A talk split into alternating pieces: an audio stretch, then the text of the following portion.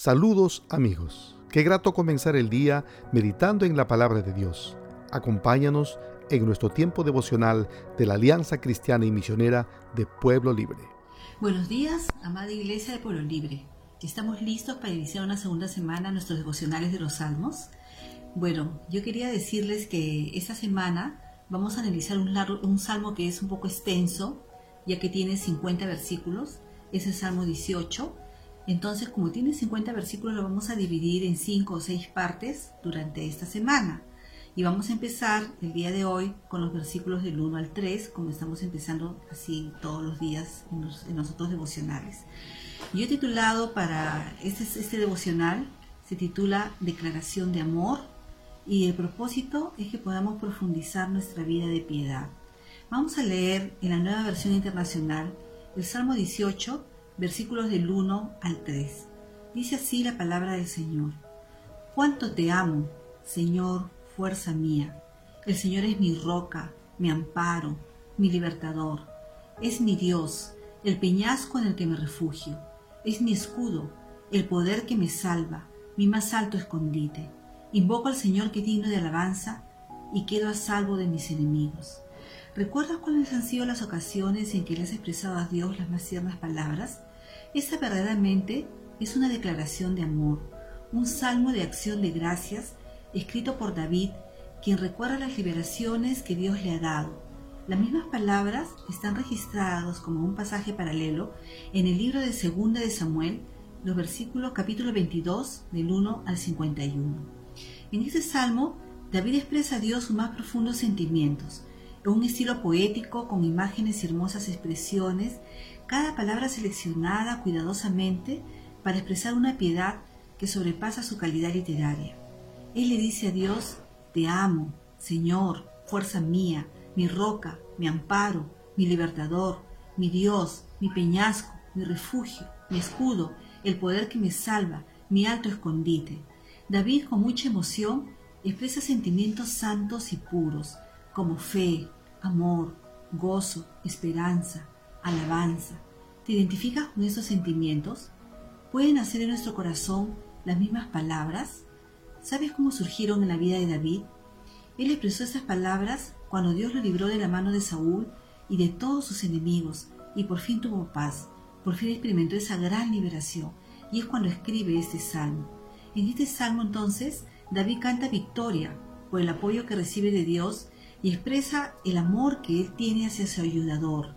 El Salmo dice en la versión Reina Valera, capítulo 18, versículos del 1 al 3, vamos a leerle una versión que también nosotros manejamos más, dice así, Te amo, oh Jehová, fortaleza mía, Jehová, roca mía y castillo mío, y mi libertador. Dios mío, fortaleza mía, en Él confiaré, mi escudo y la fuerza de mi salvación, mi alto refugio. Invocaré a Jehová quien es digno de ser alabado, y seré salvo de mis enemigos. Te amo, oh Jehová. El verbo en hebreo indica un afecto entrañable y es lo primero que David dice, una frase que permea todo el contenido del Salmo. David ama a Dios y se deleita en expresarle ese amor, describiendo cómo lo siente. Jehová, roca mía, castillo mío, mi libertador. En realidad él está diciendo, tú eres todo lo que necesito. Él ha experimentado la victoria que Dios le ha dado, reconoce que su triunfo procede de él y esa victoria ha profundizado su amor, ha experimentado también su protección. Por eso puede decirle, tú eres mi escudo, mi alto refugio. ¿Cómo expresas tu amor a ese Dios maravilloso? ¿Te ha dado también victorias? ¿Qué es lo que le dices lo más profundo de tu corazón? David, David tomaba su lira y expresaba todo el amor que sentía por su Dios. Por eso fue conocido como el dulce cantor de Israel. Y ese cántico llegó a ser parte de la liturgia del pueblo de Israel y ha pasado también a ser parte de nuestra liturgia, porque nosotros cantamos también este salmo. Tu adoración personal es importante para Dios. Nuestra adoración personal es importante para Dios. Lo que le decimos en lo secreto, lo que le decimos también cuando estamos adorando congregacionalmente, cuando cantamos, cuando adoramos, cuando elevamos nuestras oraciones en medio de la congregación. Pero Dios quiere escuchar lo que hay en nuestros corazones. Abre tu boca y tu corazón y exprésale tus más profundos sentimientos. Declárale tu amor, porque Él se lo merece. Aprovechemos estos días de aislamiento social para profundizar nuestra piedad, nuestra vida de piedad.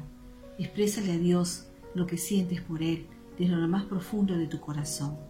Vamos a terminar con estos tres motivos de oración que estamos dando cada mañana para poder unirnos en un solo espíritu como iglesia y orar por estas cosas que vamos a, leer a continuación.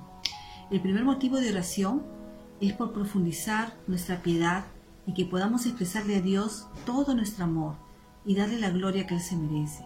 A veces expresamos nuestro amor solamente cuando estamos en momentos alegres, felices. Ahora que estamos en un momento de necesidad, expresemos también nuestro amor a nuestro Dios.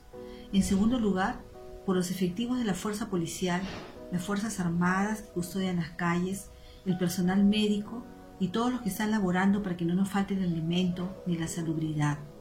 Y el tercer motivo de oración, porque Dios intervenga de manera poderosa y obre una gran liberación parando el avance de este virus. Nosotros leemos en todo el Antiguo Testamento cómo Dios intervino de una manera sobrenatural para salvar y libertar a su pueblo de sitios, de guerras, de enemigos. Y Él puede también obrar una gran liberación hoy día y librarnos de este virus. Oremos y clamemos como iglesia por esta gran liberación. Que el Señor les bendiga y nos encontramos el día de mañana. Encuéntranos en Facebook y YouTube como YacinPL y en nuestra página web www.yacin-mediopueblolibre.org. Los esperamos.